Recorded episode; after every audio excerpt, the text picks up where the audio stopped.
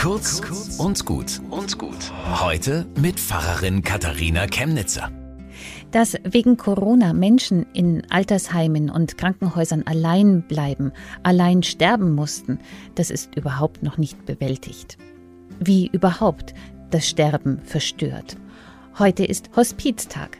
Gehört das Sterben zum Leben? Kann man es gut gestalten? Mit begleiten? Mit Medizin die Schmerzen, Übelkeit, Schwindel oder Krämpfe lindert und beim Atmen hilft? Die Ehrenamtlichen in der Hospizarbeit erleben, wo das Leiden gelindert wird, gewinnen selbst Sterbende wieder Mut, die nächsten Stunden, Tage, Wochen weiterzuleben. Darum ist es gut, dass es Palliativforschung gibt. Sie legt um die Menschen am Ende einen Schutz wie einen Mantel. Wie kann man beim Sterben helfen? Was dürfen wir in die Hand nehmen und was steht uns nicht zu? Wie halten wir das manchmal quälende Warten aus und den Abschied? Sterben ist kein Tabu, es ist Teil des Lebens. Und Leben lohnt sich. Bis zum nächsten Mal.